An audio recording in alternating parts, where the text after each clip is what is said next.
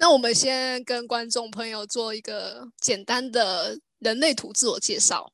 好，f r e s h 先好了。那我的人生角色是六三，那我是一位纯生产者，然后我的内在权威是剑骨。我的人生角色是五二人，那我的类型也是纯生产者，那我也是剑骨型权威。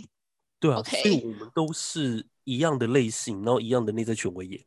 对。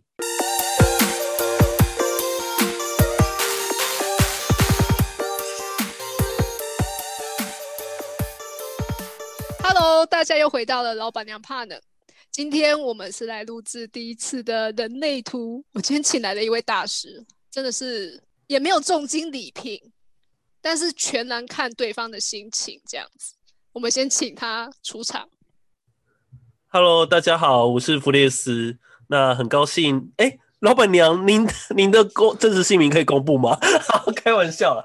OK，好，就是说，呃，我在人类图界已经耕耘了一段时间了，那也不算什么大师啊，有有可以说是大师，就是说失掉的失，这样子可以吗？不好说。哈，这边也先跟听众朋友说，呃，弗瑞斯在我们的 podcast 的频道，我们叫好听人类图，我也在里面学习很多啊。真的吗？真的吗？谢谢老板娘赞赏啦。那老板娘大家不能玻璃心。过啊？那什么玻璃心？玻璃心？听完弗瑞斯的那个 podcast 不能玻璃心，这样哦，对，真的，因为我的他是蛮直来直往的。呃，就是我都以一心复评为最高的指导原则。就是如果这个节目没办法达到一心复评的话，那我们宁可不要录这样子。太好了，那你的意思就是说，我们可以到你那边去多做一些复评的评论，是不是？对对对，反而会有意外的行销效果。我不知道为什么，反而我个案变多了，所以欢迎大家来一心做复评哈。这么这么可以承受攻击就对了。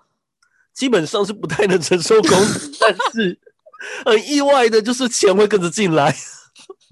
所以选择性还是接受就对了。对，因为人还是不要跟钱过不去。啊，你这么说也是。我我这边想要先问一下弗雷斯这边，你对于人类图的诠释？基本上我会觉得它很像一个什么灵修系统，就是我们什么会做瑜伽之类的，或者是有些会求神拜佛啊。那人类图它有些人会说它是一种算命，跟紫微斗数啊、八字啊、占星很像。可是我基本上我会觉得说，哎、它其实也没办法算出什么哦，它比较是告诉你说你原本的设定是什么，也包含了呃你要怎么吃，然后你要如何睡觉，比较生活面的东西，你要住在哪里，你要在哪里工作等等。有点像是我们个人修行的部分嘛，然后慢慢的理解我们要如何去运作身体的内在的模式，这样吗？对对，所以它是比较像从身体的层面慢慢的修回来，修到我的内在内心。因为其实透过占星啊、星座啊、八字、紫微那些的系统，我们已经了解了很多关于我们个性层面，就是我们性格、天赋层面的东西。可是我们鲜少去了解说，哎、其实我们人类身体也是有很大的区分的，不只是男生女生而已。太好了，希望观众朋友会有理解。然后我当然知道会有更多问号啦，真的，没关系，就去听好听人类图好不好？你会更加理解。好好来听来听。那我想问一下，弗雷斯当初是如何接触到我们的人，就是这个人类图系统？好，这个人类图系统其实是在二零一五年的时候，那个时候我在公家机关工作，然后我只是一个小小的广义公务员，其实我就很迷惘，说我接下来下一步要往哪里哦。那后来我的朋友啊，就是我的前同事，他就贴了一本书，一本读懂人类图的书。对，那现在改名叫《人类图人类图自学圣经》。那这一本书其实后来给我一些启发，就是说它里面有一些肯定语句，有点像是催眠，或者是说有点像是自我激励的语句啦。那这些语句都可以帮助我去呃醒思我自己等等。那讲到这边真的蛮灵性的哦。那其实也不过就是说，我会希望说能够透过算命啊以外的东西来告诉我说我接下来人生该怎么走哦。也透过人类图耕耘了好一段时间了。太好了，我要开始发问某一题。我们所谓的知道内在权威的部分，它其实有分很多种。那我们今天不讲其他，我们就讲我们两个共有的，这样可能我们比较会有很快的语言。所谓的建骨型权威，布雷斯怎么做解释呢？所谓的建骨哦，它其实就是医学上对应到骶骨的部分了。那简单而言呢，就是别人问我们是非题的时候啊，我们其实会发出声音。那有的类型它不不一定会发出声音，但是他会做出行动。例如说，我有一个经验很特别哦，就是彩券的故事哦。有一次我朋友就问我说：“你要去买彩券吗？”然后我就自己走进去了，就是他才刚问完而已，我没有发出声音哦，我就直接走进去了。然后隔天走。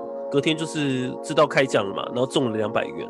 虽然只是两百元，可是那个印象很深刻，是说你的剑骨不一定会发出声音。所以听众朋友，如果呢你在网络上面看到说剑骨会发出声音的话，这句话就是是对的。但是有些人的确是发不出来的，有些人会直接以行动来呈现。那基本上我都会说啊，有睡饱，有吃饱。那种满足感其实就是剑骨很有回应的意思啦。所以弗瑞斯是身体反应。对，当然我也会发出声音，所以别人会说我的声音很夸张，因为我觉得，嗯嗯嗯嗯嗯嗯。那我也回馈我回馈一下我这边的剑骨反应，好。好。以前我不太懂，所以自从了解了人类图之后呢，我就知道怎么去做剑骨型的回应。就比方说，如果有人问我说。啊，你要不要看电影？嗯，我就会去意识一下我的荐骨的有没有回应。通常会有一个，我我我的是，嗯，这样的一个声音而已，就没了。所以它很快，很短呢，就是超短的。这个这只是一个语助词而已吧？这是一个语助词，真的。所以我只能我只能要捕捉很快速的那一秒，我才知道说我要不要去。所以我通常就是对方一问我，我就我就会去。感受一下，那通常都是没有回应的，所以我都会说哦，我不要，我不要，对，我就说哦，不要。但是我觉得最有趣的事情是，呃，我要不要搬家这件事？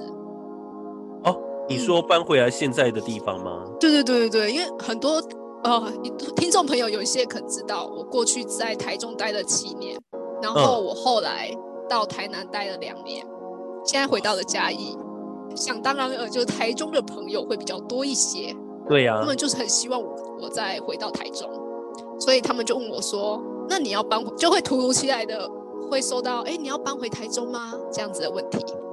然后我的荐股就没有回应，然后我就我就跟他们说：“那么你们明年再问，因为我的想法是我应该会回到台中，就是相对起来那个城市区，我会会比较偏向台中。”所以在年底的时候，就有人问我说：“哎，你要搬回台中吗？”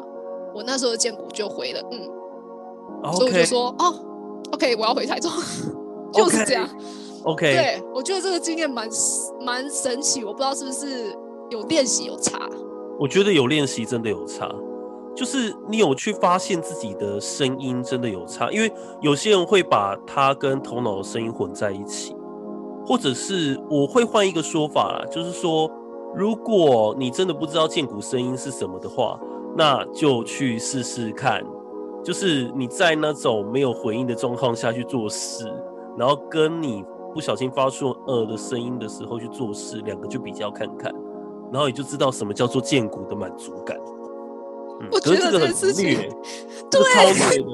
因为万一他人家问的是你要不要搬去美国，然后你没有反应，然后你做了。然后你建谷有回应说：“哎，你要搬来台搬回来台湾吗？”建谷会大声：“嗯。”哎，这个立场有点太极端了。OK，反正 anyway，反正我会觉得说，要以你的第一直觉为准。就是如果你第一直觉完全没有任何声音，或是完全没有任何画面跳出来，那我就会当做那是没有回应。嗯，那就不要去做它，会比较好一点。因为我我跟弗雷斯两个人都是生产者。对，所以，我们当我们非自己的时候，就是挫败、挫败感啊。对，那我想要问一下 r e s 挫败感，我相信你一定是经验满满啦。我想要听一下你的挫败感。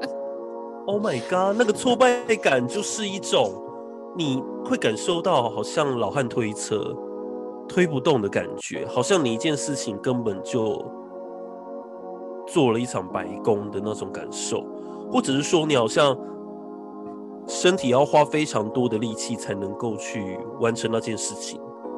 比较明显的，其实我会是身体的反应，诶，就是我身体在做完了我抗拒的事情的时候，我会非常的紧绷，然后我的心情就会开始到达低点哦。那种低点就是一种很沮丧的感觉，你会觉得干被戏啊被戏啊，就是一种我只想睡觉，我不要去工作，不要去做任何的事情，不要再叫我做任何事情了，拜托。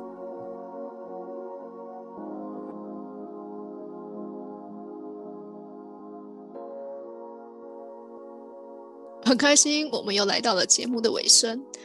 今天弗雷斯聊到了很多人类图的区块，那我们在下一集呢，将会带给大家更多有趣的人类图知识。这边预告一下，我们下一集会聊到了所谓的情绪中心这个位置啊。如果你的情绪中心是没有定义的，也就是它是空白的，那欢迎收听我们下一集。当然，如果你想要了解，情绪中心空白的朋友们呢，也欢迎收听我们的节目哦。如果您喜欢的话，欢迎订阅我们的频道，也别忘了给我们真心的星星加评论哦。感谢大家，我们下次见。